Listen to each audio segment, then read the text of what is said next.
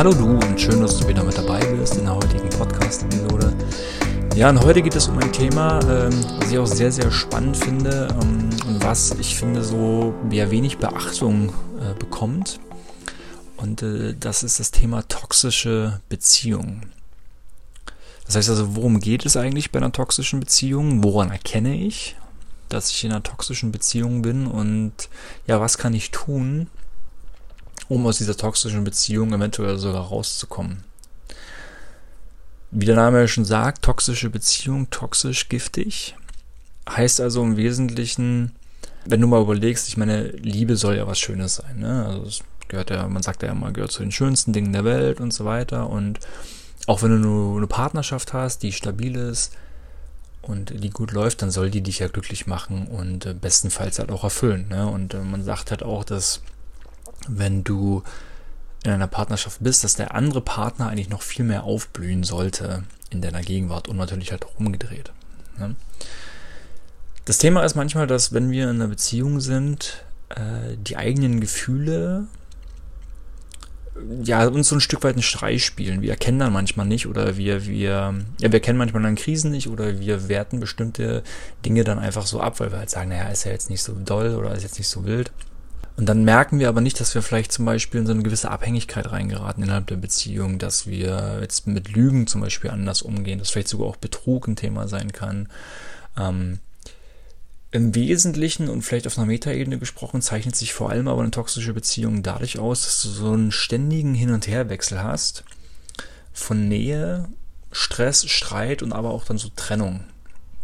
Ja, also du hast immer so ein gewisses Auf und Ab. Und du weißt dann manchmal so gar nicht mehr so, okay, ja, wo bin ich jetzt eigentlich? Was ist das jetzt überhaupt? Tut mir diese Beziehung wirklich noch gut? Ähm, ich habe das Gefühl, wir streiten uns oft. Das heißt, muss ja nicht gleich heißen, wenn wir wenn ihr öfters streitet, in Anführungszeichen oft, dass es gleich toxisch ist. Ähm, aber es gibt so ein gewisse Anzeichen, da komme ich später gleich nochmal drauf, drauf zu sprechen, die schon eine gewisse Hindeutung haben, dass du da echt reflektieren solltest, ob diese Beziehung dir noch wirklich gut tut. Weil in toxischen Beziehungen ist es meist so, dass alles eigentlich gut läuft, ja, und dann auf einmal aus dem Nichts, oder wo du sagst, ja, okay, irgendwie habe ich jetzt hier gar keinen Grund, äh, der erkennbar ist, kommt, kippt auf einmal die Stimmung. Ja, und dann geht's los und dein Partner fängt an, vielleicht jetzt dich zu kritisieren, häufiger zu nörgeln, macht dir Vorwürfe, ähm, stellt die ganze Beziehung gleich in Frage, redet von Trennung ähm, und so weiter, nutzt gerne absolute Worte wie ständig, nie, immer, ja, nie passt dir das, nie kannst du das, nie machst du das, ständig ist das so und so, immer läuft das so und so. Das sind so Dinge, und natürlich, weil wir unseren Partner lieben und weil wir halt dann auch Dinge auf einmal für auf uns selbst dann beziehen, denken wir dann so, ja, okay, hat er vielleicht doch recht oder hat sie vielleicht doch recht und ähm, war auch ein bisschen doof oder wie halt auch immer. Also wir werden dann so sprichwörtlich dieses typische blind vor Liebe. Ne? Wir nehmen dann nicht mehr so wahr, ähm, ob das jetzt eine Krise ist ähm, oder ob das jetzt einfach nur ähm, ja eine Meinungsverschiedenheit ist oder so halt. Ne? Und äh, also das ist, äh, es ist manchmal auch nicht ganz so einfach, das dann halt rauszufinden. Ne? Also Toxizität, äh, Toxität oder Toxi, ich schreibe mir jetzt gar nicht, wie man sagt, aber toxisches Verhalten, ähm, der toxische Partner, ähm, das kann sich in unterschiedlichen, ich sag mal, Manifestierungen halt rausdrücken. Ne? Also zum Beispiel kann dein Partner sehr passiv sein, wenn du eher der aktive Typ bist. Kann der andere Partner kann aber auch sehr fordernd sein, sodass du zum Beispiel das Gefühl hast, du kannst dem eigentlich nie was recht machen. Ja. Ähm, oder ein Partner ist halt der sehr, sehr starke Teil in der Beziehung und du hast so das Gefühl, du kannst dem so nicht das Wasser reichen und fühlst dich eher manchmal klein.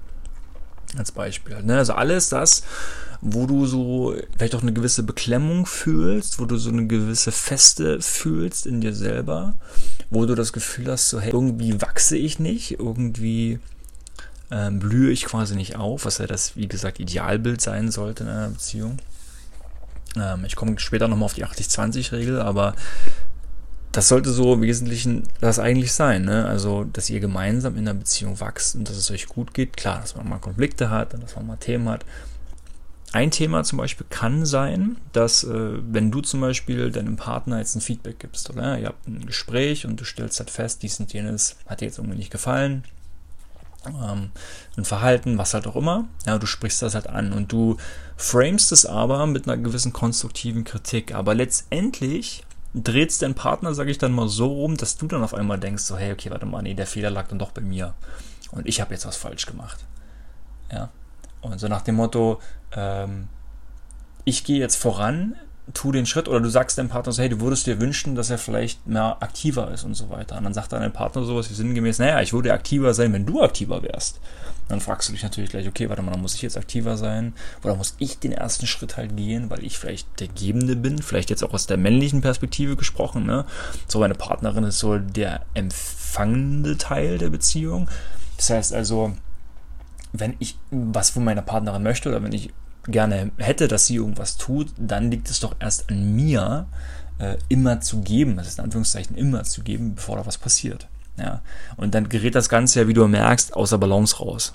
Ne? Also es ist ja so ein, eigentlich sollte es ja so ein Hin- und Her-Wechsel sein von Geben und von Nehmen. Nicht nur, dass der eine ständig der Gebende ist und der andere nur der Empfangene ist. Funktioniert auf Dauer nicht.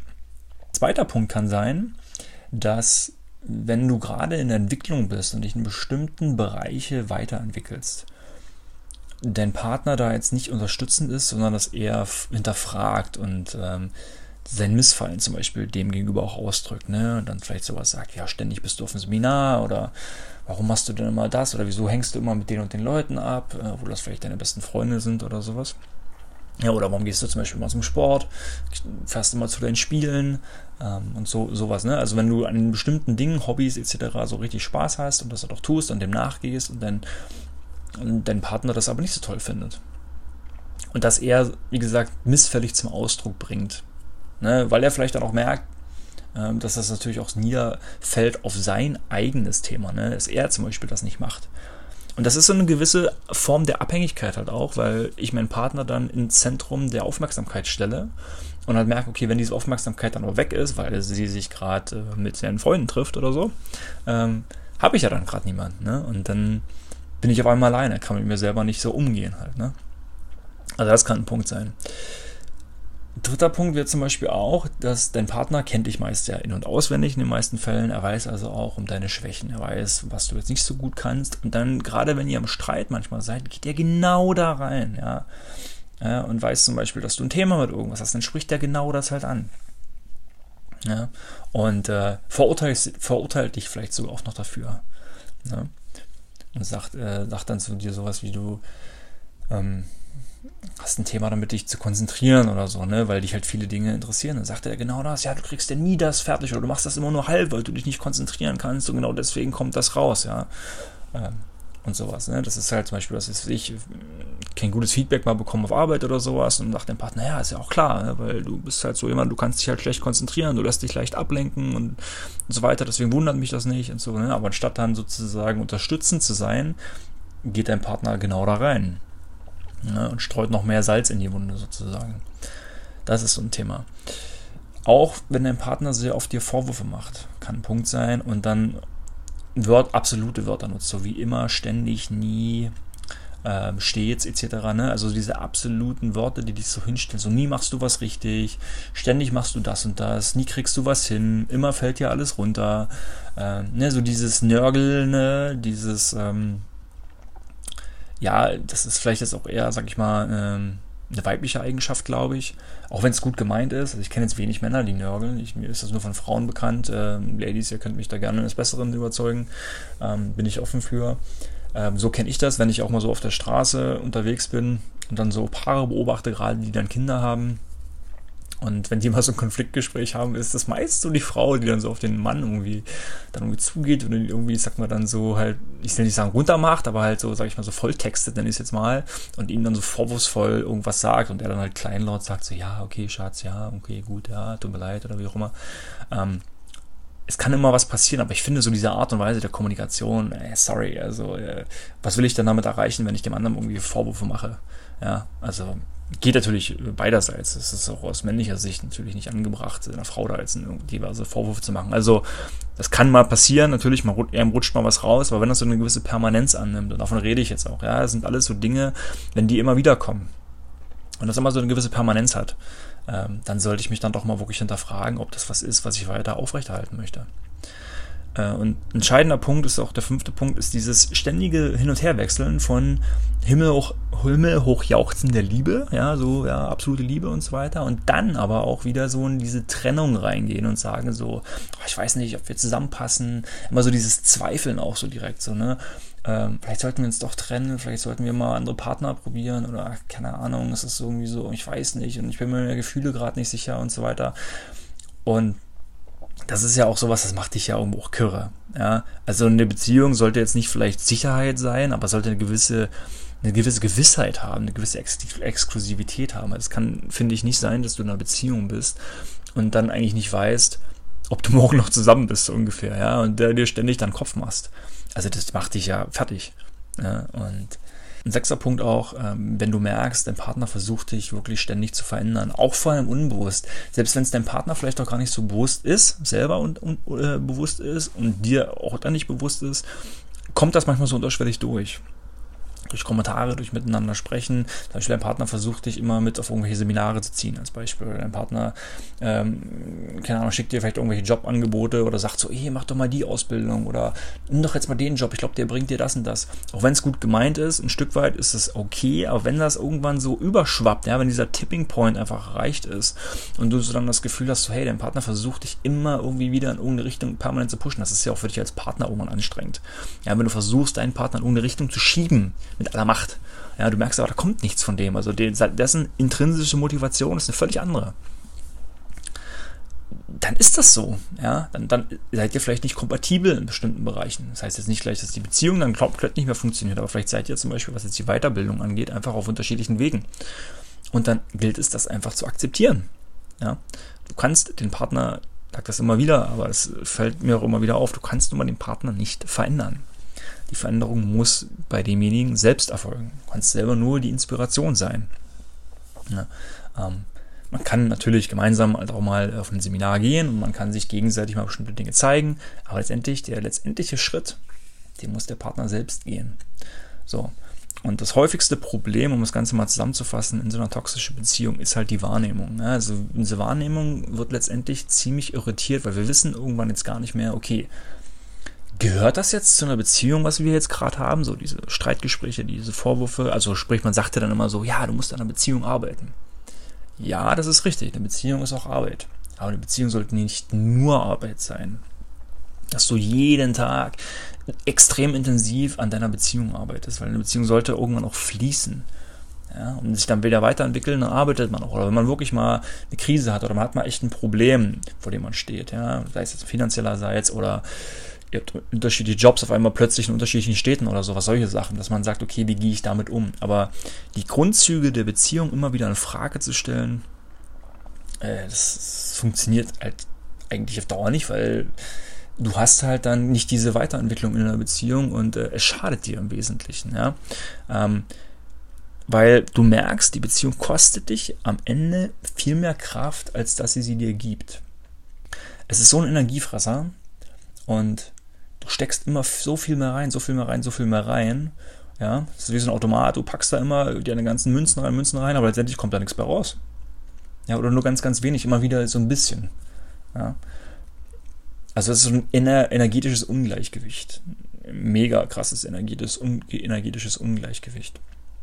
Ja, also darauf solltest du achten, weil es ist manchmal so, was das beobachte ich auch, immer häufig so ein Vorwand zu sagen, so ja, dann arbeite dann einfach in einer Beziehung und so weiter und dann wird das irgendwann und du klammerst dich immer so ein bisschen an die Hoffnung, dass das ja wieder wird, ja, und äh, ihr habt ja dann wieder tolle Zeiten und so weiter und so weiter. Aber du machst dir dann irgendwann selbst was vor, ja. Deswegen ist es wichtig dann, das zu reflektieren. Und jetzt komme ich gleich mal auch dazu, was du tun kannst, ähm, um mit dieser Toxik und mit der toxischen Beziehung auch umzugehen. Ja, und ich glaube, der erste Schritt, um damit umzugehen, ist wirklich versuchen, dir bewusst zu machen und zu reflektieren, wo befindest du dich gerade.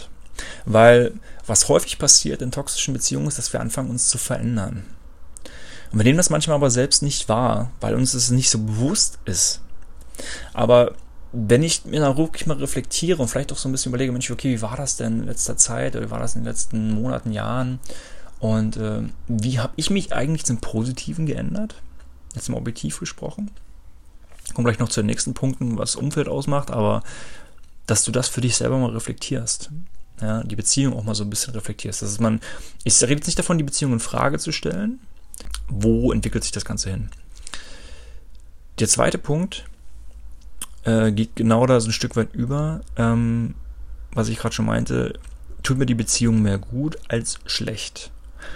Und Experten sprechen hier häufig von der 80-20-Regel. Das heißt also, du solltest im besten Fall 80% schöne Momente haben und 20% eher weniger schöne Momente haben. Also so sollte das sehr überwiegen. Du merkst, das ist nicht 50-50, sondern die schönen Momente sollten durchaus überwiegen. Und du kannst dir mal überlegen, so die letzten zwei Monate, wie sah das da bei dir eigentlich aus? Von den Momenten her. Klar, es gibt immer auch externe Faktoren, die vielleicht mal dazukommen, ähm, wo sich das Ganze auch mal shiften kann, aber so grundsätzlich gesprochen überwiegen die schönen Momente zu einer erhöhten Zahl den vielleicht weniger schönen Momenten.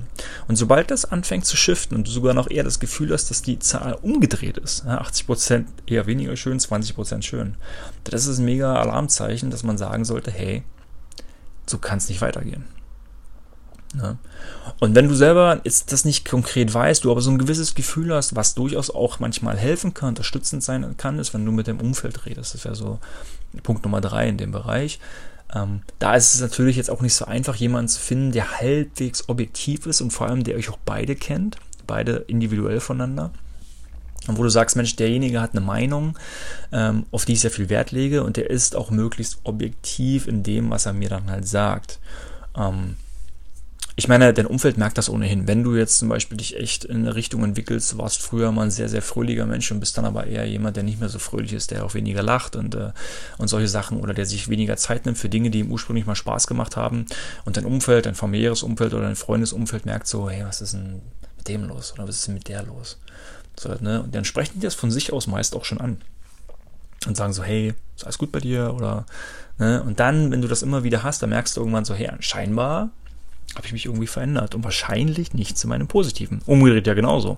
Wenn du dich zu deinem Positiven veränderst und einfach viel strahlst und wie auch immer, dann sprechen das Leute auch genauso an und sagen so, hey, oh, du wirkst so befreiend, du, du strahlst so, du, du wirkst so ausgelassen und so weiter. Und das ist doch zum Beispiel etwas, was man ja eigentlich hören will, ne? Nicht so, du siehst irgendwie kacke aus oder irgendwie geht's dir nicht gut oder was oder was ist so dein Thema, ne?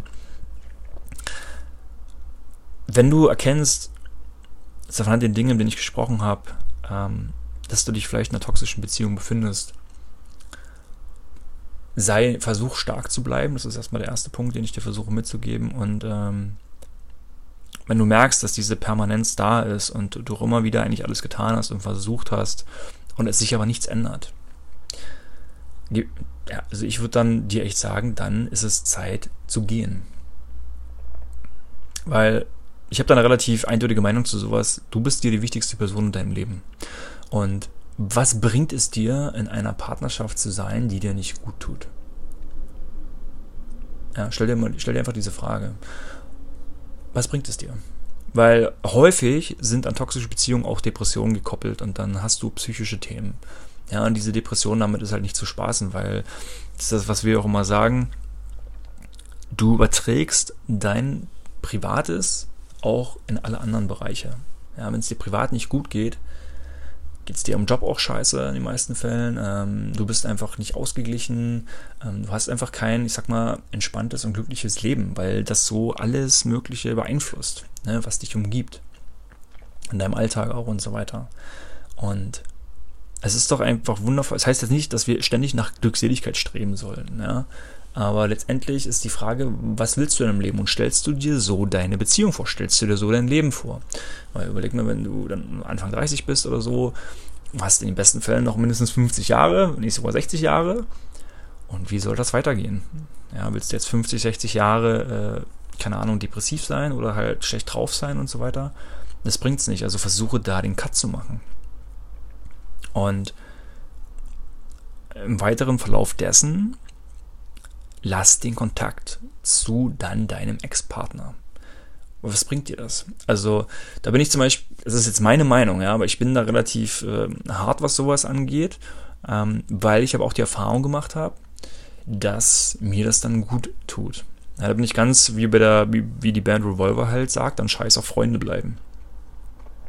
Man kann, selbst wenn man sich auch im Positiven, sag ich mal, trennt und einfach nämlich trennt und wie halt auch immer, ähm, es hat einen Grund, warum bestimmte Wege so gekommen sind und warum du dich in bestimmten Wegen auch dann bewegst. Und du bist dann in den meisten Fällen einfach auf unterschiedlichen Ebenen deiner Entwicklung. Und das heißt jetzt natürlich nicht, äh, dass du nicht irgendwann mal wieder Kontakt zu deinem Partner auf, Ex-Partner aufnehmen könntest und ihr vielleicht auch mal einen Kaffee trinken geht und so weiter. Aber rein grundsätzlich gesprochen hilft es dir, wenn du dich erstmal auf dich konzentrierst. Der Fokus sollte dann bei dir sein. Ja? Und das ist dann der, der sechste Punkt auch abschließend in dem Bereich. Nimm dir die Zeit für dich. Nimm dir Zeit zu reflektieren, die Beziehung zu reflektieren, die Beziehung aufzuarbeiten und sprichwörtlich einfach dadurch zu heilen. Also was hast du mitgenommen aus der Beziehung für dich? Was hast du für dich zum Beispiel auch alles gegeben oder hättest du mehr geben können? Ähm, was sind Dinge, die halt nicht so gelaufen sind? Was sind dann vielleicht für die kommende Beziehung Themen, wonach du halt suchst, was dir wichtig ist, einfach um diese Kompatibilität zu erzeugen? Ähm, also wo machst du auch dann keine Kompromisse? Und das finde ich wichtig, dass du zu dir stehst und dass du halt weißt, hey, auf diese Sachen achte ich eigentlich bei meinem zukünftigen Partner und äh, da und da lasse ich nicht mit mir reden. Ja, zum Beispiel, wenn du jetzt jemand bist, der sehr auf seine Ernährung achtet, sehr auf seine Gesundheit zum Beispiel achtet, kommst du halt nicht mit einem Partner zusammen, der zum Beispiel raucht, als Beispiel, ja. Es sei denn, du sagst so, hey, wir lernen uns jetzt kennen, aber ich wollte dir nur sagen, mir ist es wichtig, dass du auf deine Gesundheit achtest und es wäre schön, wenn du in jetzt sehr, sehr naher Zukunft das Rauchen bitte sein lässt, ansonsten wird das hier nicht weitergehen. Ja. Als Beispiel so, also, weil das sind einfach deine Prinzipien. Und ich finde es wichtig, diese Prinzipien zu haben unter diesen Prinzipien festzuhalten, weil das macht dich authentisch, vor allem dir selbst gegenüber. Weil dann bescheißt du dich nicht selber. Ja, weil langfristig gesehen kommt das sonst immer für, auf dich zurück. Das, was du am Anfang meistens an deinem Partner schon irgendwie hattest, was dich gestört hat, kommt irgendwann immer zurück, wenn du daran nicht arbeitest. Ja, und das ist auch so ein Grund, warum sich dann häufig auch Paare trennen, genau aus dem Thema, weil dich das irgendwann wieder einholt und aufgrund der rosa-roten Brille aber so ein bisschen weggeschoben wurde. Ja. Und ich beobachte das häufig auch bei Männern, ähm, dass Männer eher dann an, an, an so einer Beziehung manchmal auch festhalten.